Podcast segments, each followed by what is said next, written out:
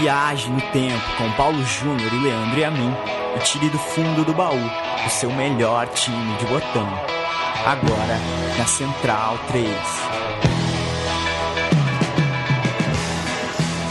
Este é o meu time de botão, aprendendo, reaprendendo a falar com a mão na orelha, né? É, estou com o Paulo Júnior ao telefone, segurando o aparelho, porque mais uma vez esqueci o fone de ouvido. Estamos ainda em tempo de pandemia. Se você ouve este podcast é, num período do mundo pós-pandemia, saiba é, que continuamos gravando, cumprindo o nosso objetivo de três vezes por mês, preferencialmente nos dias 10, 20 e 30 de cada mês, chegar até o seu feed, chegar até você com uma história, um meu time de botão diferente. É, eu ia falar, né, vim me preparando aqui para falar, Paulo Júnior, sobre é, a cascata, mas eu acho que não é que é cascata, é o mundo que mudou. Eu ia ser injusto, inclusive injusto com a minha própria infância, né? Que a gente tem essa coisa do. A gente da, da minha geração, né? O pessoal um pouquinho mais velho que eu, mais ainda. Do. Ah, o campeonato italiano nas manhãs. Assistia tudo.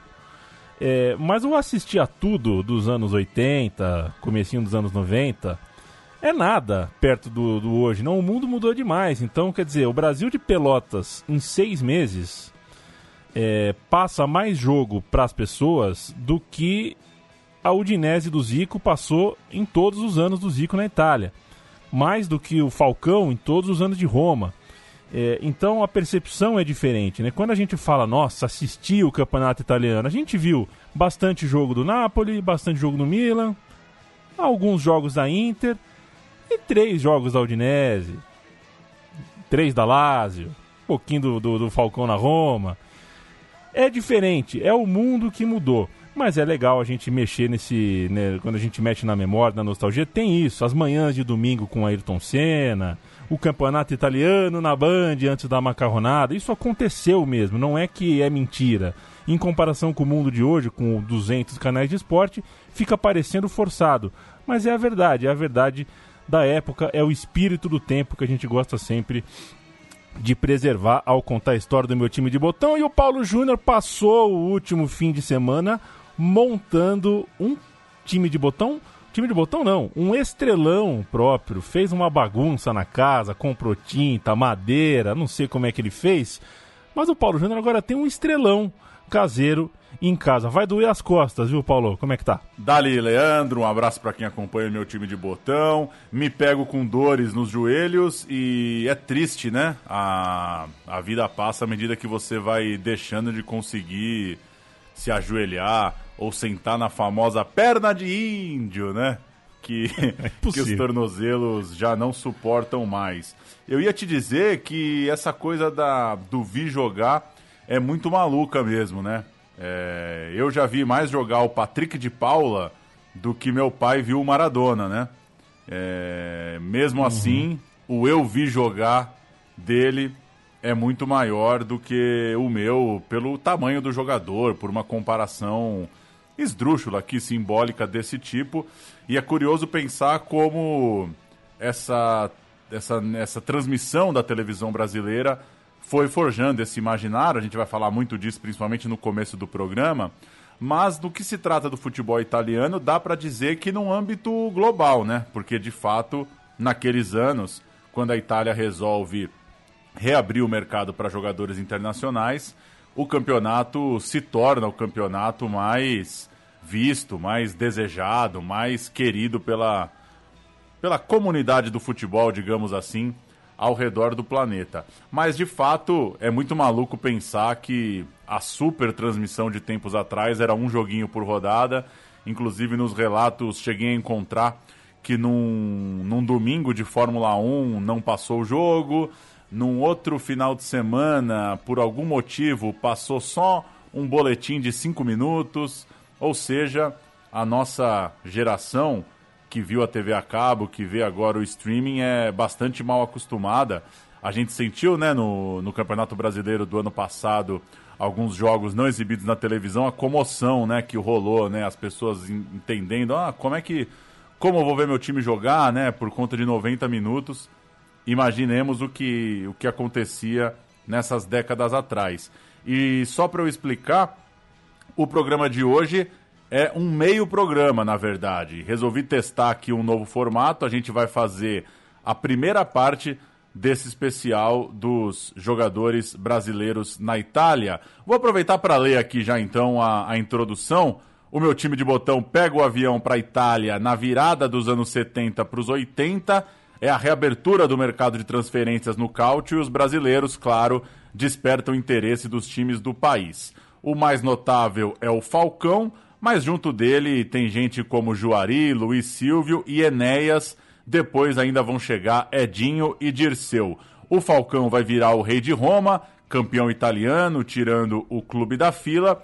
E é por aqui que passa essa nossa primeira parte desse especial Brasileiros na Itália nos anos 80. Começando então do ano de 1980, quando chega o Paulo Roberto Falcão, até 83, quando ele é campeão italiano com a camisa da Roma. Depois, a gente lança em breve a parte 2, que vai pegar da chegada do Zico em 1983 e vai caminhar até praticamente o fim da década, passando por gente como Cerezo, Sócrates, Júnior, é, depois vai ter Casagrande, enfim, toda a turma que seguiu para Itália a partir de 83 e a gente fecha lá no título italiano com Careca no Napoli em 90 para contar essa história dos grandes jogadores brasileiros dos anos 80, pegando principalmente os jogadores de Copa do Mundo, né? Essa primeira prateleira para falar um pouco da influência,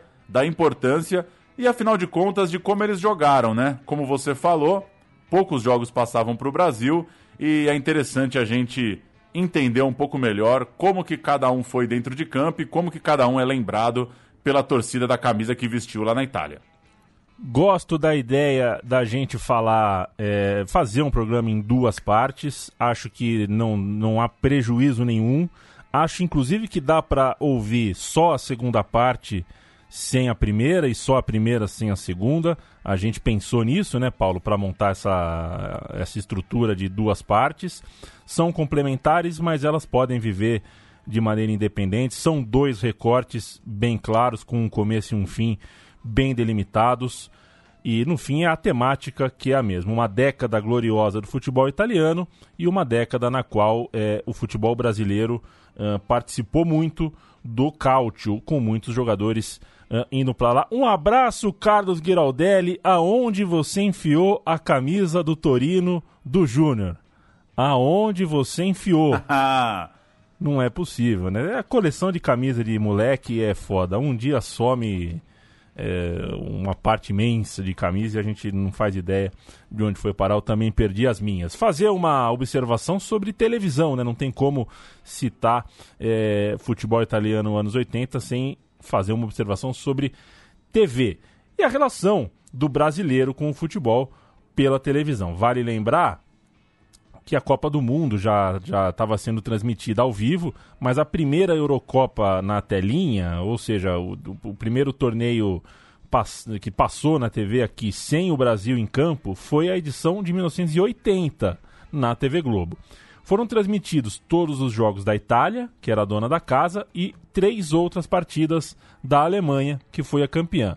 Mais ou menos na hora do almoço e no meio da tarde, aqui no fuso brasileiro, aquele assim, não tem problema nenhum derrubar o jornal hoje e a sessão da tarde, né? É tranquilinho. Antes, em 1979, a TV Estúdio, que viraria TVS e depois o SBT de Silvio Santos, passou um videotape de Nottingham Forest e Malmo. Esse eu quero ver quem assistiu, hein? Esse. Ó, eu só consigo imaginar o Paulo Pai. O Paulo Pai deve ter pegou esse Nottingham e Malmo. que loucura. É um Nottingham e Malmo que tinha acontecido pela Copa dos Campeões, a Champions de 80, a Champions de 79. Em 84, a Globo passou a, pela primeira vez uma final ao vivo de Champions com a Roma de Falcão e Cerezo ganhando do Liverpool. Acho que ela passou é, vendendo com certeza a vinheta de Brasil Zil Zil por causa do Falcão. Falando em campeonato italiano, a Bandeirantes chegou a passar jogos da Roma no fim da temporada 8-2-8-3, acompanhando o título do time de Falcão que a gente vai citar mais adiante. E depois, na, na temporada 8-4-8-5, a do título do Verona, era a Globo quem transmitia, passava rodada a rodada, jogos sempre nas manhãs de domingo. A partir daí, a gente já pode pular aqui de uma forma, esse resumão aqui da história da TV, pular para a entrada da TV a cabo nos anos 90, depois para os serviços de streaming como a gente conhece hoje, mas com pequenas interrupções, né? Há uma ou duas temporadas teve um hiato aí de transmissão do campeonato italiano para o Brasil, né? Quando as TVs perderam o contrato Sim. e ainda não tinha transmissão via internet, mas dá para dizer que vamos aí para trinta e tantos anos, de alguma forma, vendo o campeonato italiano. Para ilustrar, vamos ouvir uma chamada da Globo de 84 para um jogo do Italianão. Futebol Internacional, ao vivo. Neste domingo, o Udinese de Zico e Edinho enfrenta o Verona, líder do campeonato. Campeonato Italiano de Futebol, a maior competição esportiva da atualidade. Verona e Udinese, ao vivo, direto de Verona, neste domingo, 11 da manhã. Oferecimento Tatuzinho, beba Tatuzinho, os bons tempos voltaram. E Golden Cross, a segurança maior. A TV Globo, TV Globo, muito bom, muito bem, mas é a Udinese, né? A Globo até hoje insiste. Não sei se acho que a Sport TV mudou alguma coisa, mas por muitos anos, né? O Lázio, o Juventus, o Udinese, poxa vida, é, não é um grande problema, tá? É só uma chatice minha, é só um perfeccionismo meu. Ninguém vai morrer porque chamou a Udinese de Udinese. Mas na Itália não é a Corinthians, nem a Flamengo, né? Até porque também eles não devem passar, mas poxa vida. Eles estão cagando também, né? então, é só para não ofender a realidade, né? Não custa nada chamar, não muda, não, não, não é difícil chamar a Udinese de a Udinese. Bom, o programa vai pegar então esse recorte, os brasileiros no futebol italiano vistos pelos brasileiros. Você gosta de O Mundo Visto de Cima, Paulo Júnior? Gosto muito, inclusive, é, se alguém estiver ouvindo, eu toparia esse, esse trampo aí, em narrar O Mundo Visto de Cima. É bom. É bom Nossa, é bom. é bom demais, cara. É bom mesmo. É um canal sem que com narração útil, né? É o Sem off imagem. que deu certo, né? É o off que deu certo. É. Se bem que o off. Acho que o off. E aquele canal Yuhu? Pois é. Tem a pois mesma é. coisa, né? Que loucura. É a mesma cara. coisa, é. Surf, skate e outras. Outros barbaridades. Outras barbaridades. Uh, vamos olhar então para jogadores de Copa no Mundo e vamos começar pelo Falcão na Roma. Falcão, temporada 80-81 passou cinco anos no clube. A gente vai ouvir um trecho de uma matéria do Sport TV ou da Sport TV com Falcão e companhia. E quando voltarmos, Paulo Júnior introduz o assunto.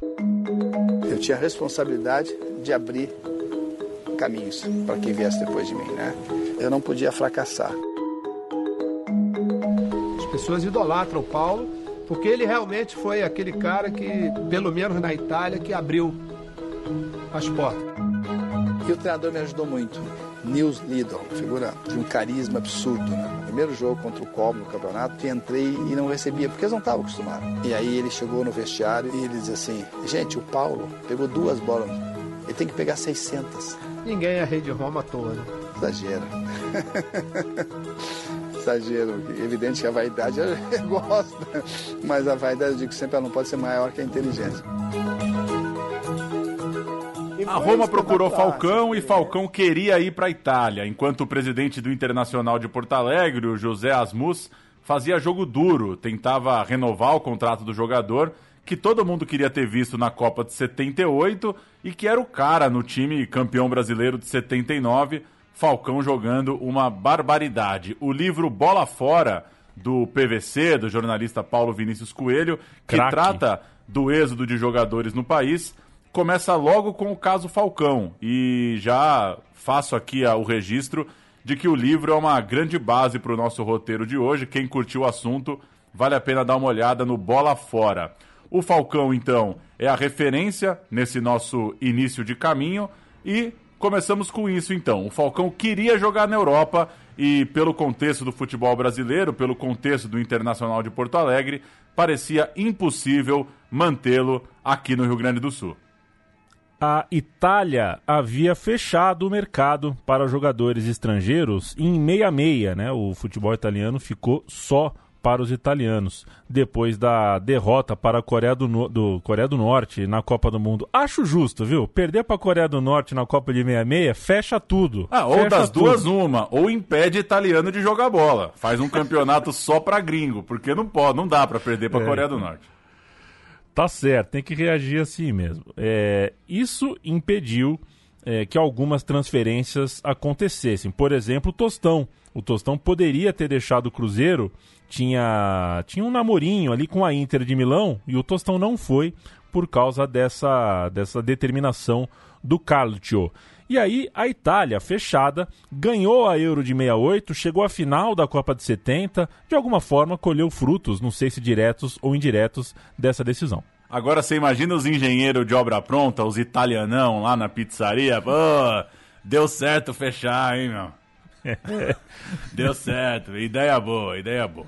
Veio a abertura, 14 anos depois. É, perceberam que nessa fase trancada, o time não ia bem nas competições europeias. Tem a história, inclusive, que nesse meio de caminho, a Juventus chegou a tentar negociar com Pelé, a buscar o Pelé em 71 mas não, não podia contratar jogadores estrangeiros.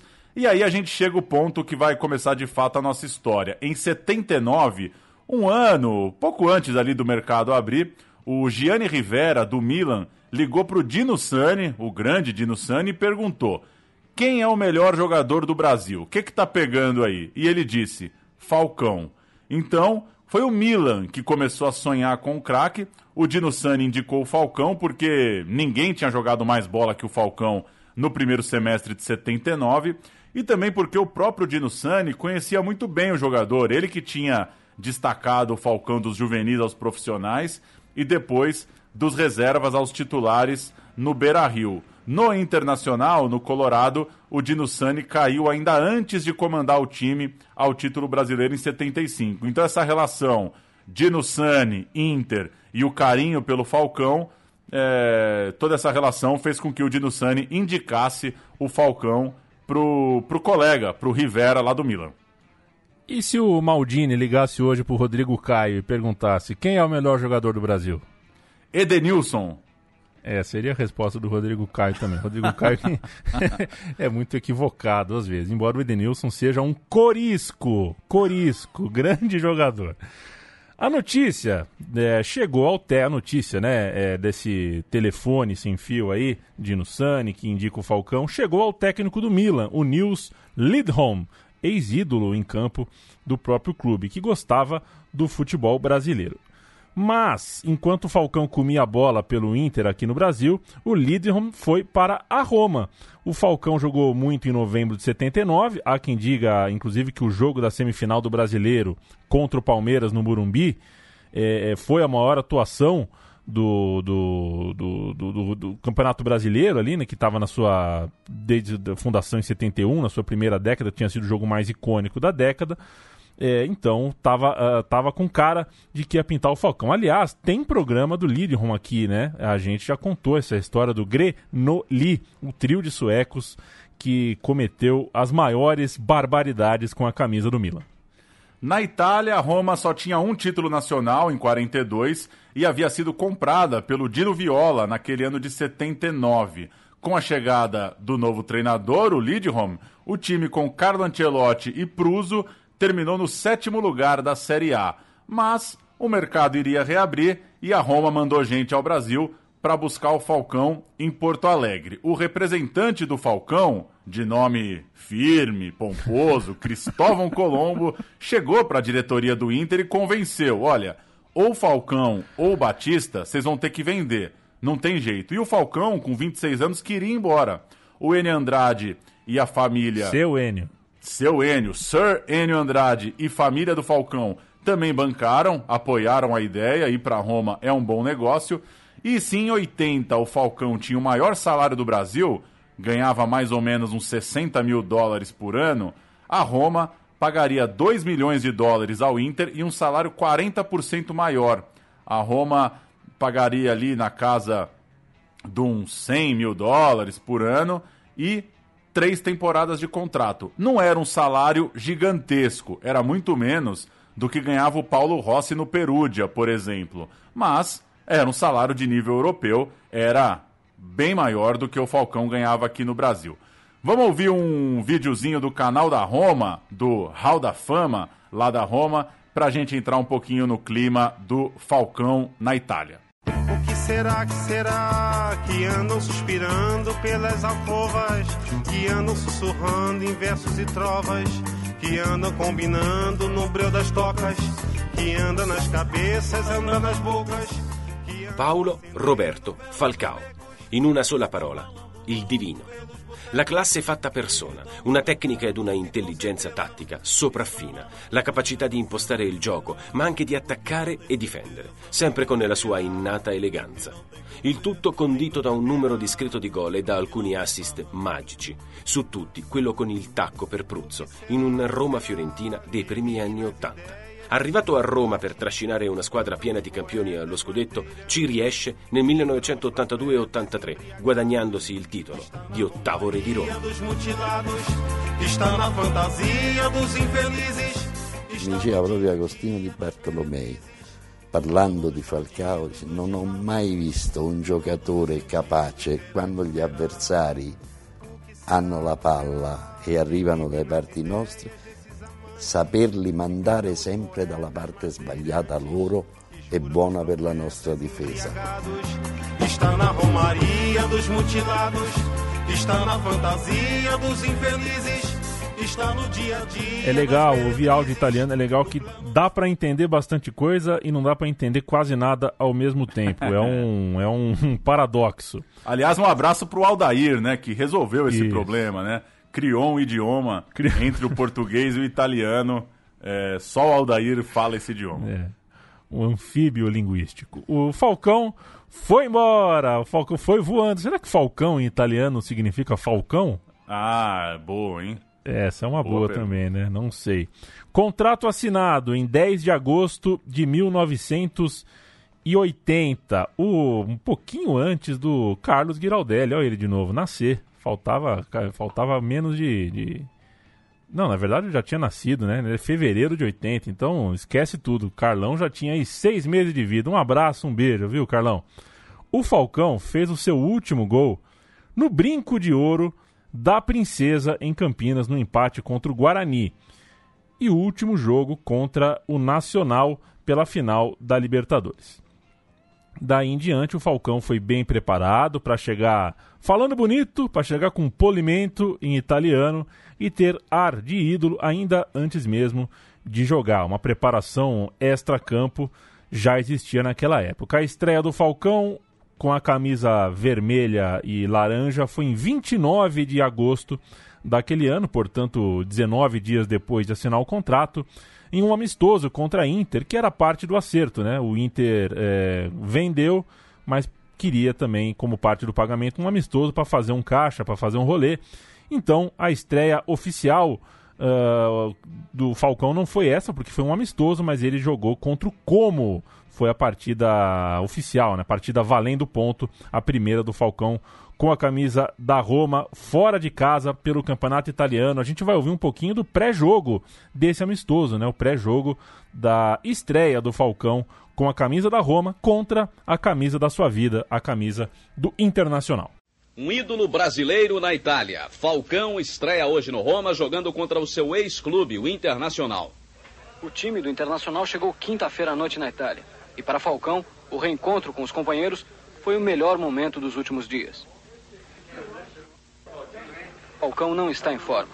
Dois quilos abaixo do peso, sem tônus muscular perfeito, é visível o seu cansaço.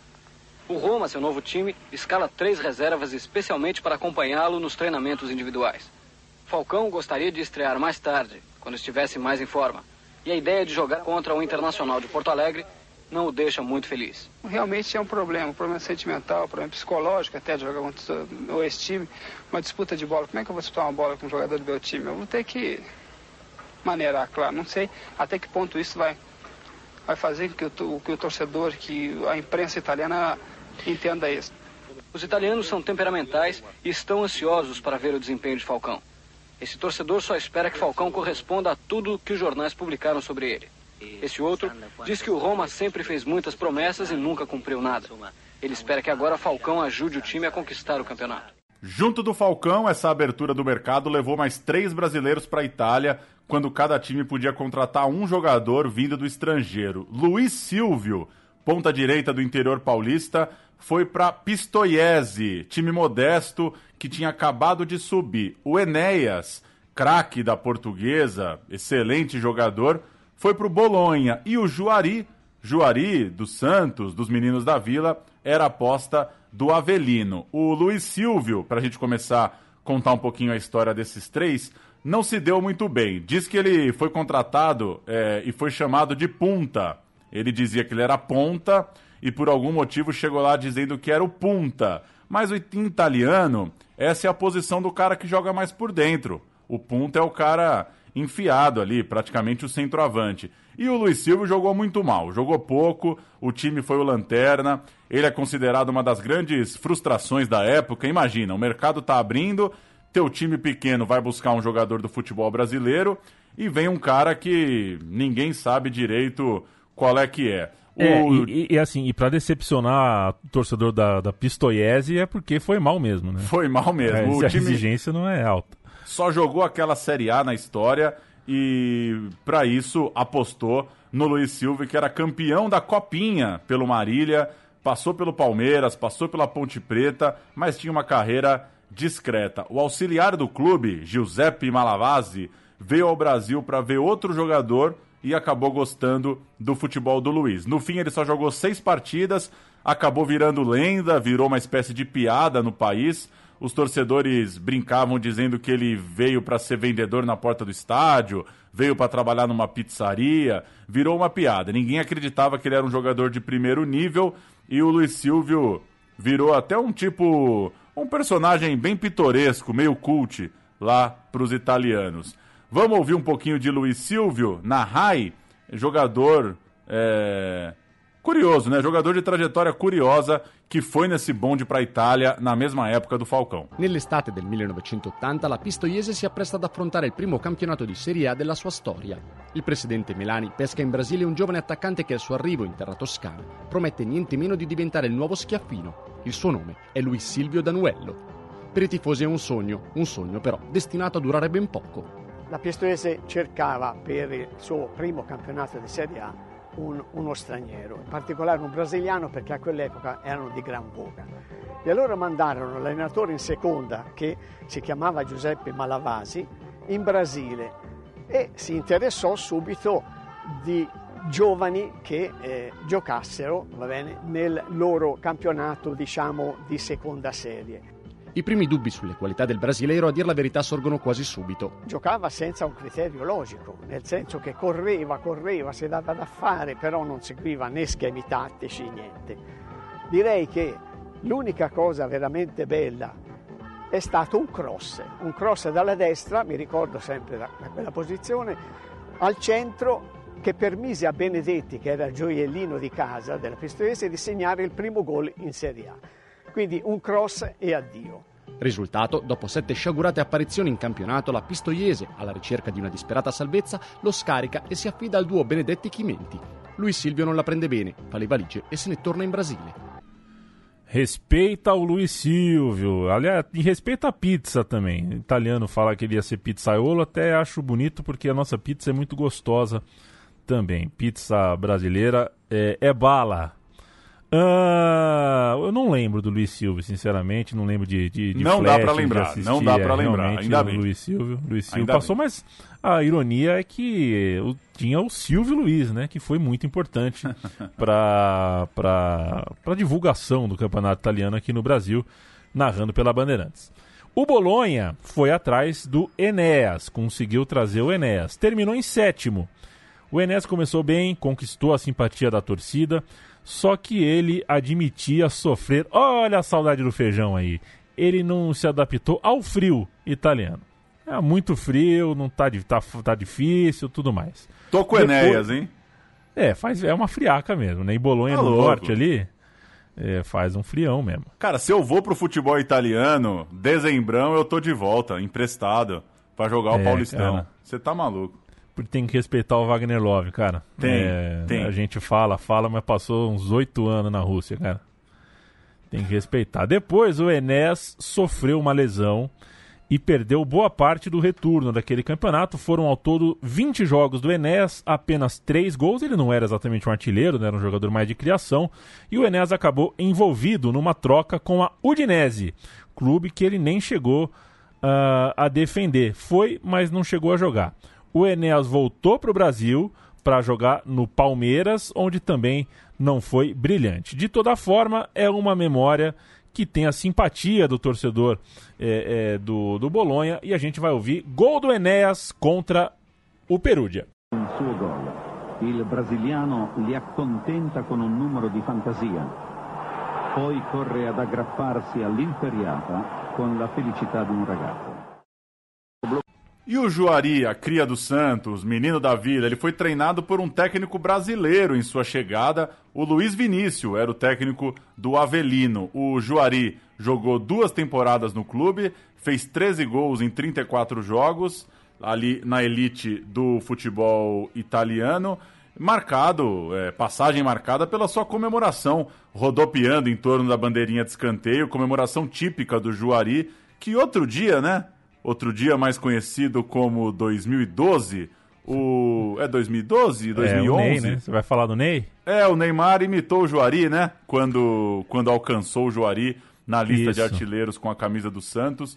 Eu lembro que eu fiquei bem feliz com isso, porque é, é tão, é tão descolado, né? Do passado. Sim. Achei bonita a homenagem. O Juari tinha uma comemoração muito própria. Mas Ele tem uma coisa, né? Tem ah. uma coisa. É, foi bonito, só que o Neymar tava de a camisa do Santos azul, azul, azul Lázaro, é, né? Azul mar, nunca... né? Fizeram falando que era azul mar. Eu nunca vi um mar daquela cor. Sou Arraial do Cabo, eu sou o Santos de Arraial do Pois é, é no Caribe. É, Mas, e, o Neymar, e, o Neymar, que tava com o cabelo naquela época, que era ao mesmo tempo mullets, moicano e emo, ao mesmo é. tempo. É. Mas jogou bem de azulzinho, hein? Jogou bem, jogou bem. Foi Nossa. o melhor Neymar, foi o Neymar de azulzinho. O meu Neymar favorito é o de azulzinho, ponto esquerda também.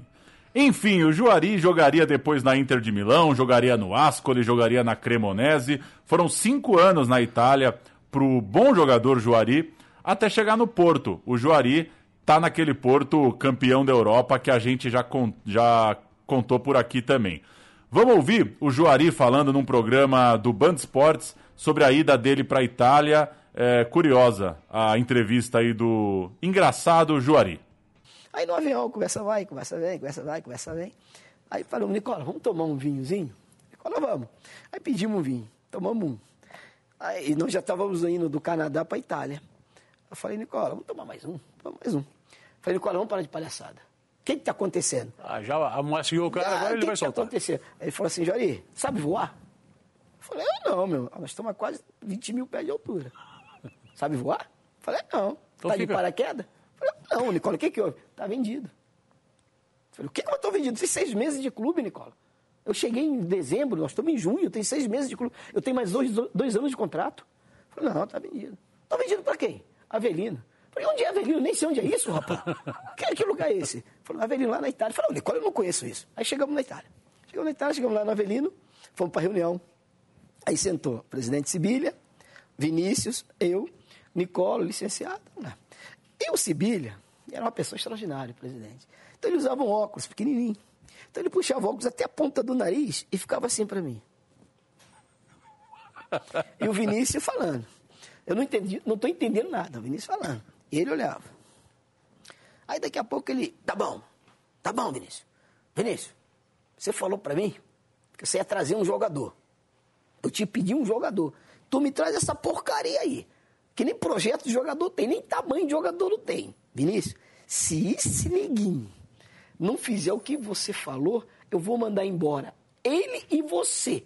Vá os dois embora, porque eu não quero ver Aí foi. Primeiro jogo, aí não chegava a, a transferência, fiquei fora praticamente quase toda a Copa Itália. Aí o quarto jogo da Copa Itália, o último em casa contra o Catania. Faltavam uns 25 minutos para acabar. A bola sobrou lá da meia esquerda. Caiu no pé de quem? No pé do Juari. Aí o Juari driblou um, dois, três, driblou o goleiro, tum, gol. Aí o Vinícius já olhou pro presidente. Aí, ó. O quem diz? Ele aí. O presidente, tá bom. Começou o campeonato italiano. Nós saímos na época com menos cinco pontos. Porque tinha o negócio da, das apostas clandestinas. Começou o campeonato, nós com seis jornadas, seis rodadas, nós já tínhamos mais sete pontos. Nós já tínhamos pago aqueles cinco.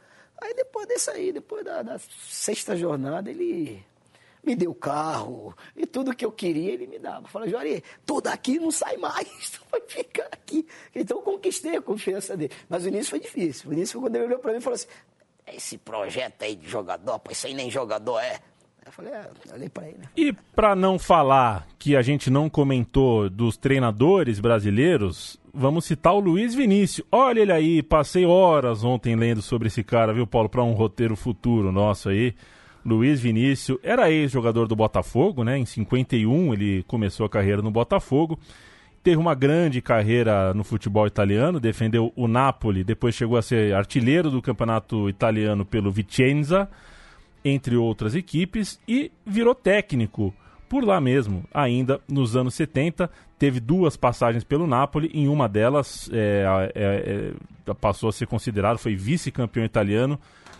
É como se fosse o melhor Napoli, esse, tirando o Napoli do Maradona, em qualidade de futebol. Treinador brasileiro, Luiz Vinícius, nunca teve chance num timaço daqui. Re, rápido registro do primeiro encontro na reabertura do mercado italiano. Um jogo em 27 de setembro daquele 1980 no estádio Pietro Delia. Conhece? Já foi? Não conheço. Bolonha 1, Roma 1. Olha o Bolonha aí. Zinetti, Baclekner, Vulo, Benedetti, Sali, Colomba, Docena, Paris, jogador iluminado. Donati, Enéas e Garritano. Entrou depois o Marcelo Gamberini, que hoje é técnico, e o técnico desse time era o Luigi Radici. A Roma tinha Tancredi, Romano, Turoni, Denadá, Spinozzi, Falcão, Di Bartolomei, Carlo Ancelotti, Sorbi, Pruso, Bruno Conte. Entraram ainda o Roca e o Scamecchia. O técnico era o Linderholm, que a gente já falou um pouco acima. Vamos então ao campeonato. A Roma chegou na última rodada disputando a taça contra a Juventus. Estava um ponto atrás no penúltimo jogo e por pouco, por muito pouco, não venceu o duelo direto em Turim. No fim, o título acabou perdido por dois pontos com o romanista Roberto Pruso, artilheiro da liga. Então, a primeira temporada era de Falcão, vice-campeão, perdendo nessa disputa para a Juventus. Mas em junho de 81, o Falcão levantaria sim sua primeira taça na Europa. A Roma, atual campeã da Copa Itália, entrava nas quartas de final vencendo a Fiorentina, depois superou a Juventus na semifinal, conseguiu bater a grande concorrente da época na semifinal da Copa Itália e chegou à grande decisão contra o Torino. Jogo de ida 1 a 1 em Roma, jogo de volta em Turim 17 de junho de 81. Eu vou cantar o Torino. Terrâneo, Cutone da Nova Sala, Zaccarelli Volpati Sclosa, Peti Bertoneri, Paulino Pulitti, o maior artilheiro da história do Turino, e ainda o Graziani, o técnico era o Casaniga. A Roma alinhou com Tancredi, Mafiora, Romano e Turoni. Benetti di Bartolomei, nomaço, nomaço. Só podia ser o capitão do time. Falcão, Carlo Ancelotti, Bruno Conte, Pruso e Scarnecchia, o técnico Lindholm. Di Bartolomei abriu o placar para Roma, mas o Cutone empatou para o Torino. O jogo foi para as penalidades após uma prorrogação longa, longa, longa e nos pênaltis deu Roma 4 a 2 com o nosso Falcão batendo o quinto e último pênalti que a gente ouve agora pela RAI. Il primo anno a Roma sfiora lo scudetto, ma si consola con la Coppa Italia. Ecco Falcao, fischia Michelotti. Momento di grande tensione, Falcao, gol! La Roma vince la Coppa Italia. Il nome mio si pronuncia Falcão, però è come il tifoso romanista e mi chiama di Falcao e adesso mi chiama Falcao.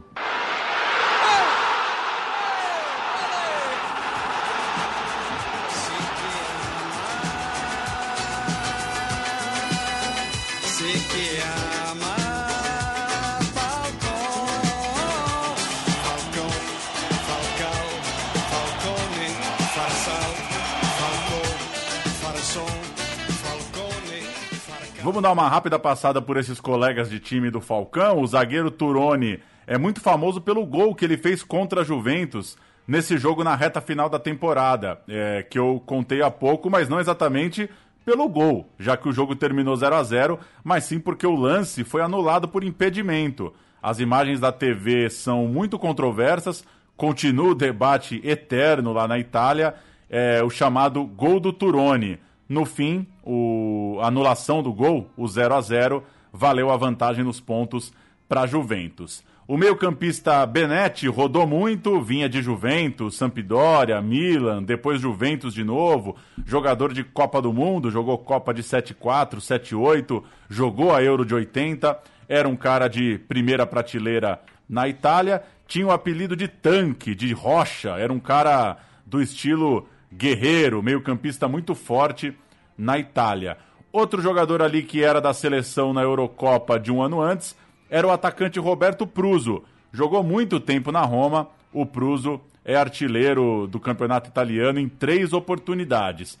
Para fechar, Di Bartolomei é outro grande ídolo do clube, um dos maiores, sem dúvidas. E Carlo Ancelotti dispensa comentários, craque de bola, criativo, eficiente, baita de um meio-campista, líder, inteligente e, para muitos, o grande meio-campista central da sua era. O Ancelotti foi às Copas de 86 e 90 e muita gente diz que ele, de certa forma, inaugurou ali uma posição que depois seria tocada por Ambrosini, por Pirlo, o meio-campista central ali, bom de bola. O Bruno Conte é outro que vale citar, grande jogador, atacante da Itália campeã do mundo, jogador do time ideal da Copa de 82, inclusive era o único jogador da Roma que estava na Copa de 82. Então, o, o Bruno Conte, dessa, tu, dessa, dessa época da Roma, é o cara da Roma que está lá no Sarriá contra o Brasil. Vontade de conversar com você, você citou o Carlo Ancelotti, treinador, né? Vontade de conversar sobre o documentário do Chicago Bulls, viu? Fica para uma próxima. Fica é, para uma eu- próxima. É, porque o Phil Jackson, ele me desperta. Eu, eu, já li o livro, né? A biografia dele. É aquela coisa meio, meio hippie, meio namastê, meio motivacional, coach. É, sei lá, tenho muita coisa para falar sobre Phil Jackson. Qualquer dia, Paulo, qualquer dia abre um bar aí, a gente vai tomar uma cerveja. Vamos ao ano 2, 8182, Falcão em segundo ano, já com os móveis né, acomodados na casa, já sabendo onde fica as coisas na casa, tudo certinho, instalado na Itália. Mas o resultado foi abaixo do que ele conseguiu no primeiro ano. A Roma, desta vez, ficou atrás da Juventus, atrás da Fiorentina, a Argenti- a Fiorentina que tinha o Da- Daniel Bertoni, argentino, é, e de novo, na reta final, deu Juve, ganhando o campeonato, ganhando do Catanzaro por 1 a 0 em uma rodada na qual a Fiorentina só empatou com o Cagliari por 0 a 0 e perdeu a taça. Fez o time de Turim ultrapassar no Photoshark e levar o título. O quarto colocado foi o Napoli, do holandês Ruud Krol, e em quinto lugar ficou a Inter, cujo gringo da, da companhia era o austríaco Herbert Prohaska, que depois, inclusive, jogaria na, na Roma. O estrangeiro da campeã Juventus era o irlandês Liam Red, ex-Arsenal. Eu jamais, se eu tivesse direito a um estrangeiro, ele não seria irlandês. A Roma de Falcão se classificou para a Copa da UEFA e, segundo o próprio jogador, Três derrotas em que ele não atuou machucado custaram a campanha na tabela do italiano. As derrotas para Juventus, para Fiorentina e para o Bolonha não tiveram Falcão em campo e o time acabou ficando para trás. Na experiência europeia do Falcão, a Roma jogou a Recopa Europeia, aquela taça dos campeões das taças, né? Já que era a campeã da Copa da Itália. Venceu o Balimena United da Irlanda do Norte, o melhor Balimena da história, até cair para o Porto na segunda rodada. Foi curta, então, a campanha europeia do Falcão. E o Avelino, do Juari, que a gente citou lá em cima, vale registrar, fez uma campanha bem melhor que no ano anterior. Oitavo lugar na tabela e o Juari foi o artilheiro do time na Série A com oito gols. Dá pra, dá pra dizer que o Juari, mesmo jogando em time de meio de tabela, fazia um campeonato italiano bem decente lá pelo Avelino. Trivia, qual é a cor da camisa do Avelino? Nossa senhora. Eu, não... Eu um abraço pro Toninho da banca lá no Planalto Paulista. Ele era o único cara da quebrada que tinha figurinha do campeonato italiano, do Calcio. E o álbum de figurinhas tinha figurinha da terceira, quarta divisão. Era um absurdo. Tinha 1.500 uh, figurinhas para completar o álbum. Então, a minha memória para isso é boa. O Avelino era verde. O Avelino era verde. Tava na terceira divisão naquela época. Tem razão, é... tem razão. E o Avelino Separei ontem uma foto do Juari aqui para divulgação do programa e fiquei com medo de errar. o Avelino continua verde, né? O Avelino era verde. É um equívoco. 8283, Falcão, ano 3. Tá uma loucura aqui. O Falcão, ano 3 de 5. Ah, agora eu entendi. Falcão, ano 3 de 5. Edinho, ano 1 de 5. E Dirceu, ano 1 de 5, tem jogador novo chegando, desembarcando no futebol italiano. O Brasil foi para a Copa do Mundo de 82 com só um jogador atuando pelo Cáutio. Claro, o Falcão. Inclusive jogou demais na Copa do Mundo. Mas a temporada 82-83 traria também o zagueiro Edinho, que foi reserva naquele Mundial, estava trocando o Fluminense pela Udinese, jogou bem na Udinese, e o Meia Dirceu, que foi titular na estreia contra a União Soviética e trocou o Atlético de Madrid, que a gente já contou aqui recentemente, pelo novato Verona. Vamos uh, ouvir um áudio com, a, com o gol de Falcão no Sarriá, na narração da Rádio Gaúcha. Chegou na entrada da grande área, tocou uma bola para Falcão. Vamos ver o que vai acontecer. Bola com Falcão, entrou, preparou para a perna esquerda, tirou uma bomba. Gol!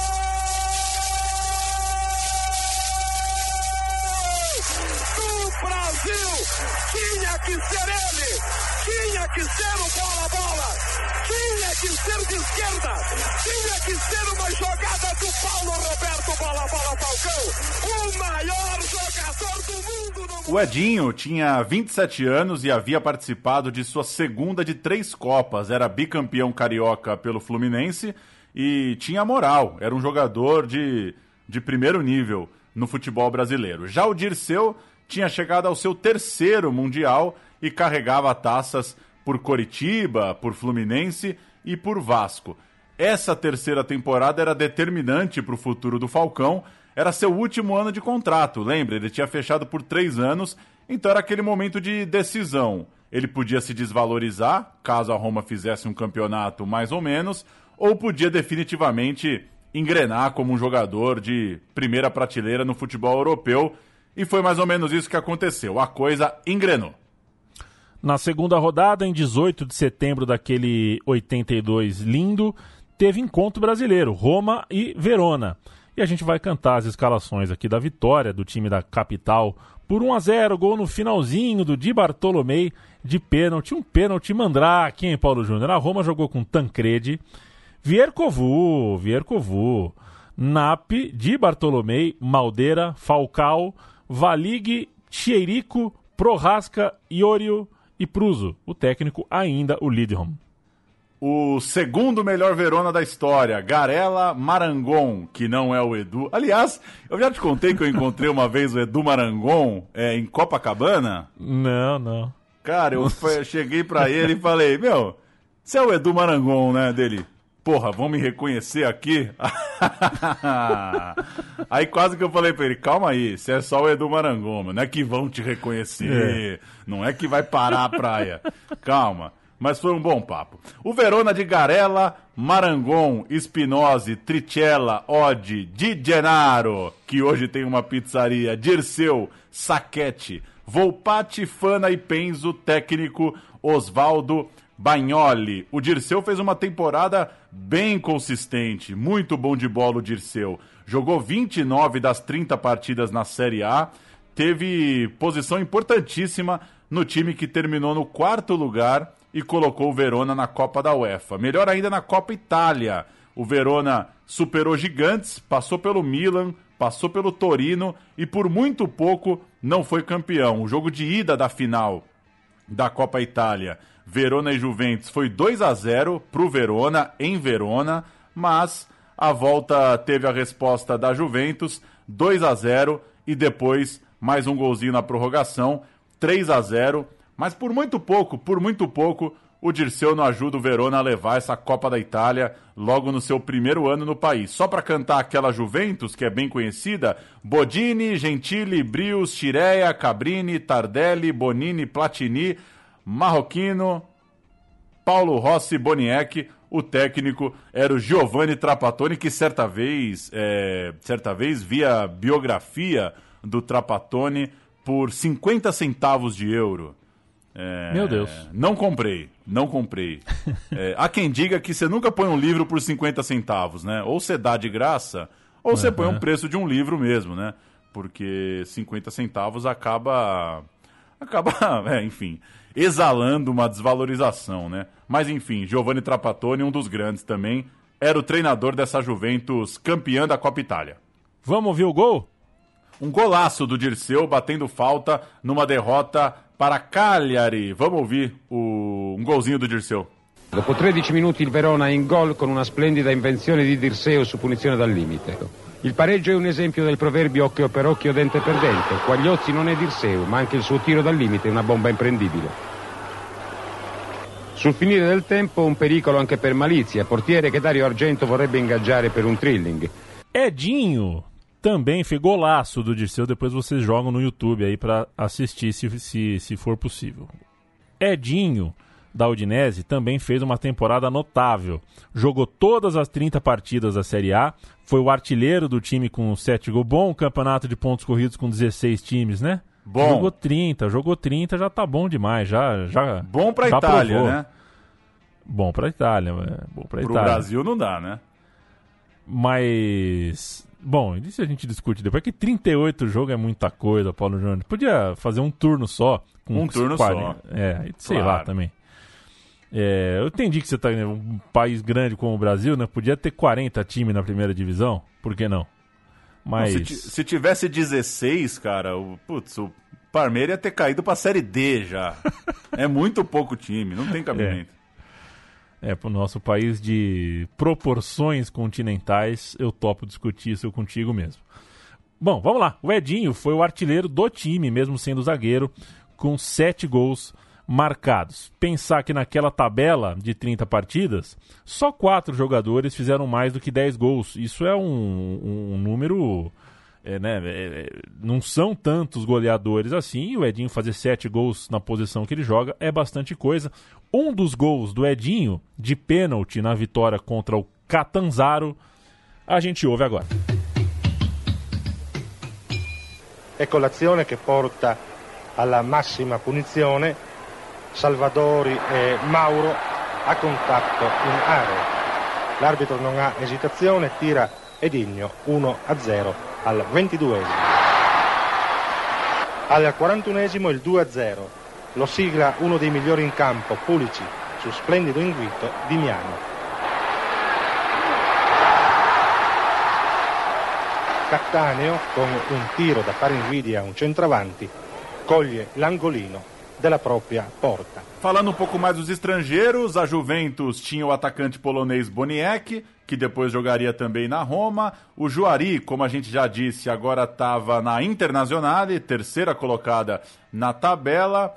E agora com dois jogadores de fora e aumentando a abertura né, do, do, do mercado, da possibilidade de contratar os estrangeiros, a Fiorentina tinha o Passarella fazendo uma dupla argentina com o Bertoni. Aliás, tá, rep- é, reprisou a final da Copa do Mundo, né? Bom Passarella, hein? Bom jogador. Bom jogador, tá louco. Passarela na Fiorentina com o Bertoni. Outro argentino por ali era o Ramon Dias, jogava no Napoli. E a Série A ia ficando mais diversificada então, ia chegando mais gente de fora. Por exemplo, Michel Platini, 16 gols, era o artilheiro da Série A no seu primeiro ano na Juventus. A gente comentou da Juventus lá atrás, né? Enquanto os outros times iam trazendo os brasileiros, a Juventus nada, mas veio o Platini para ser o gringão da Juventus. Boa marca, hein? Primeiro ano na Série A já fez 16 gols. Mas o time da Roma era o favorito e começou a Série A nas primeiras posições. Teve, eh, mostrou um- uma mensagem, um sinal de grandeza na rodada 12, quando venceu a vice-líder Inter eh, por 2 a 1 inclusive com gol do Falcão, e era candidatíssima. Veio um susto na visita à Juventus em Turim, derrota por 2 a 1 o que deixou a rival só três pontos atrás, faltando oito jornadas para o final da tabela. Seria uma corrida boa de se assistir. Na RAI, rodada 9, gol de Falcão no empate contra a Udinese de Edinho, o encontro de dois brasileiros. Batte il calcio di punizione, Proasca.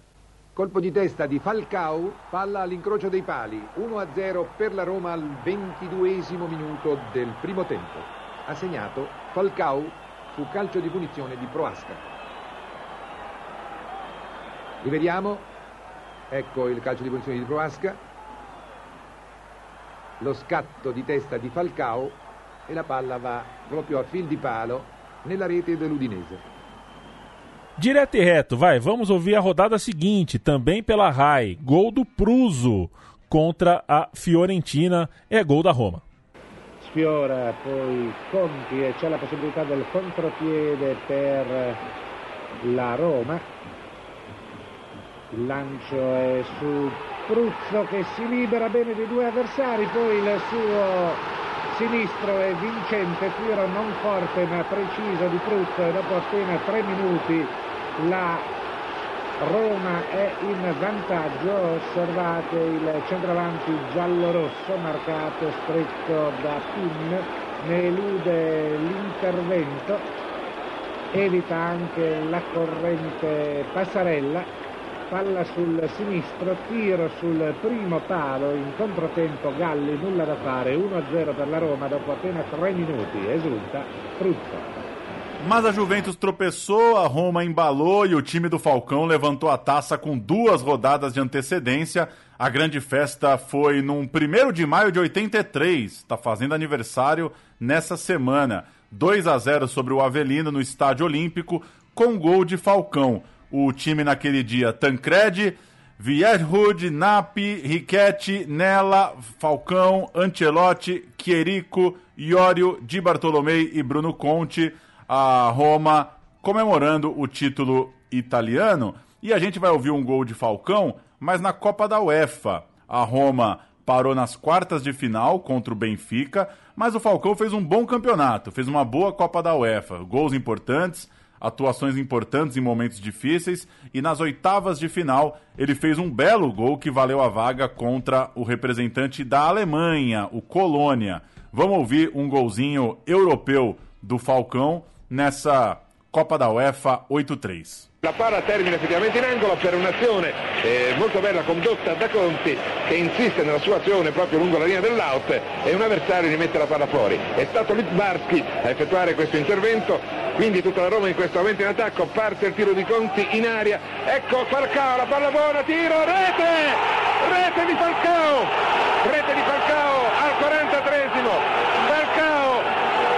Fatto crollare le speranze dei supplementari per la formazione del Colonia. La Roma passa, mancano due minuti alla conclusione dell'incontro. La Roma è passata con Falcao che da posizione ravvicinata tutto solo ha scaraventato un pallone che si è andato a inseccare con un tiro dal basso verso l'alto andando a rimbalzare sotto la traversa e poi schizzando in porta. Eh, non poteva essere partita più bella, più entusiasmante, più drammaticamente interessante di questa, che si conclude quando forse tutti quanti avevamo già la testa ai supplementari e che sai i calci di rigore e alle parate di Tancredi, si conclude in pratica, ce lo auguriamo, con questa magnifica rete messa a segno da Falcao. Il risultato è ora di 2 a 0 per la squadra giallorossa. I giallorossi hanno superato il turno. Vale a gente falar um pouco de grana neste meu time de botão. Como trata o já citado livro do PVC, que a gente colocou aqui agora há pouco, e chama-se, para audiência rotativa, é, Bola Fora, não existe audiência rotativa quase no podcast, mas vale a pena a gente reforçar, para você não ter que buscar, uh, no picar a agulha no sítiozinho lá do começo. O livro chama uh, Bola, Bola Fora, é isso que eu falei? Bola Fora, é isso. Eu acertei, né? Ah, bom. Uh, como trata esse livro, Bola Fora, do, do, do, assinado pelo PVC, ter um grande salário, o maior do planeta, estava no horizonte do craque brasileiro e do seu staff. Num jogo contra a Inter, em que a Roma venceu também com o gol dele, Falcão, o presidente rival, o Ivanoi Fraisoli, presidente da Inter, procurou o agente, o agente do, Calf... do Ih, rapaz, o agente do Falcão, o Cristóvão, Cristóvão Colombo. É, e sondou, né? Sondou ali, perguntou se tinha alguma chance do Falcão mudar de ares. E o Falcão ganhava 100 mil dólares anuais. A Roma ofereceu 4% de aumento e a Inter, é, em contrapartida, oferecia o maior salário de um jogador de futebol em toda a Itália. O Falcão era tão grande na época que ele rendeu uma reunião do ministro das Relações Exteriores da Itália, o Giulio Andreotti, com o empresário Cristóvão Colombo. O membro do governo ligou para o presidente da Parmalat, olha só, o Calixto Tanzi, que topou completar o salário do Falcão. O Andreotti era doente pela Roma. Olha que loucura, entrou o ministro que era fanático pela Roma para buscar um patrocinador e completar o salário do Falcão. E o Parmeirão de Agipe aqui, Juventude, Boca Juniors, todo mundo de Agipe. Pois é, pois é. Podia ter trazido o Falcão, pô. Mas ainda não era o bastante para superar a proposta da Inter. A proposta era muito forte e o empresário é, disse que o Falcão mudaria de time. Ele chegou a dar meio que um sinal verde ali. Só que chegando em Milão, é, o que deixava a transferência bem próxima de ser concretizada, Cristóvão Colombo ouviu do presidente da Inter que, ó, não vai ter como eu te pagar o que eu prometi na hora do vamos ver, a proposta meio que se dissolveu ali. É, ele disse ter sido ameaçado pelo ministro Andreotti, com a possibilidade, inclusive, de romper o contrato de confecção com o exército italiano, confecção de fardas, eu imagino, né? confecção de material, né? Com Isso. o exército italiano. Ou seja, ou você leva o Falcão, ou você. a sua empresa vai quebrar. É, quer dizer, se, se você levar o Falcão, você vai ficar sem outros contratos, você não tem como escolher as duas coisas. Ficou numa sinuca de bico o representante da Inter.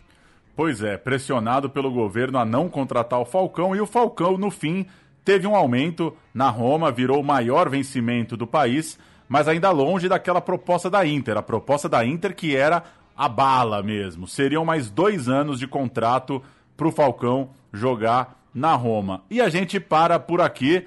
Na segunda parte do programa, a gente vai começar exatamente nessa temporada 8384, que tem Falcão na final da Copa dos Campeões e as chegadas de gente como Zico, Cerezo e Batista. Depois ainda vão chegar Sócrates e Júnior e mais à frente Careca, Casagrande, Renato Gaúcho, Dunga, Miller, enfim, todo mundo que jogou Copa do Mundo e jogou na Itália nos anos 80 vai passar por aqui nesse nosso recorte dos brasileiros no campeonato italiano. A parte 2, então, vai de 1983, nesse marco, né? Falcão, campeão italiano, de contrato renovado e a chegada do Zico, até o final daquela década, fechando essa era de brasileiros importantes, né? Muito importantes na retomada de um campeonato italiano aberto para jogadores de fora.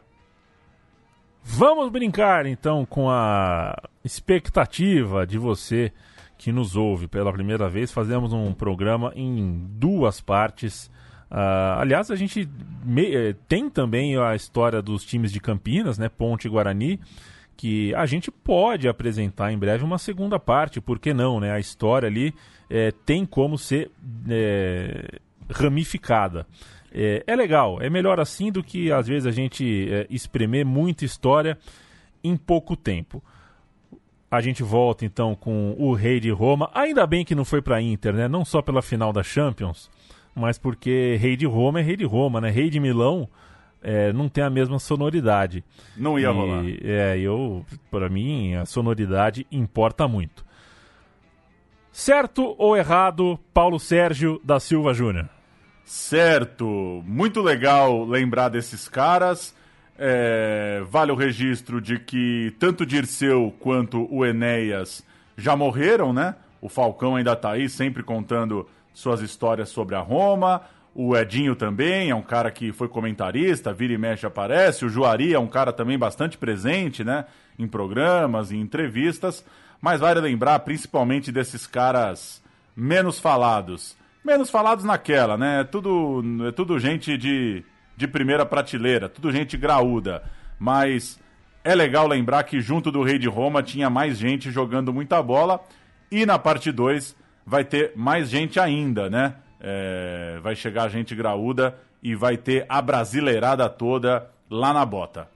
Valeu! Valeu, Paulo. Só eh, antes da gente fechar, mandar um grande abraço para Gustavo Angeleas e Chico Freire, os moços do Rio de Janeiro que inauguraram recentemente um podcast chamado Armário da Bola. Mandaram uma mensagem para gente, uma mensagem cheia de fidalguia, com muito carinho, muito legal, é, classificando o Armário da Bola como uma espécie de afilhado do meu time de botão, um programa com, com clara inspiração no que a gente faz aqui é, de 10 em 10 dias, Paulão. Eu ouvi os programas, gostei, é, gostei do humor, gostei do tom, gostei do nível de pesquisa. É muito louco pensar que a gente acaba inspirando de alguma forma, motivando é, alguém a fazer algo parecido. Quanto mais gente contando história do futebol, melhor. É, abração, Gustavo, abração, Chico. É, fico muito feliz uh, com essa companhia cibernética aí que vocês têm com o meu time de botão e que eu terei é, ao ouvir o armário da bola. Grande abraço, até maio, que chegou, né? Chegou maio. Valeu!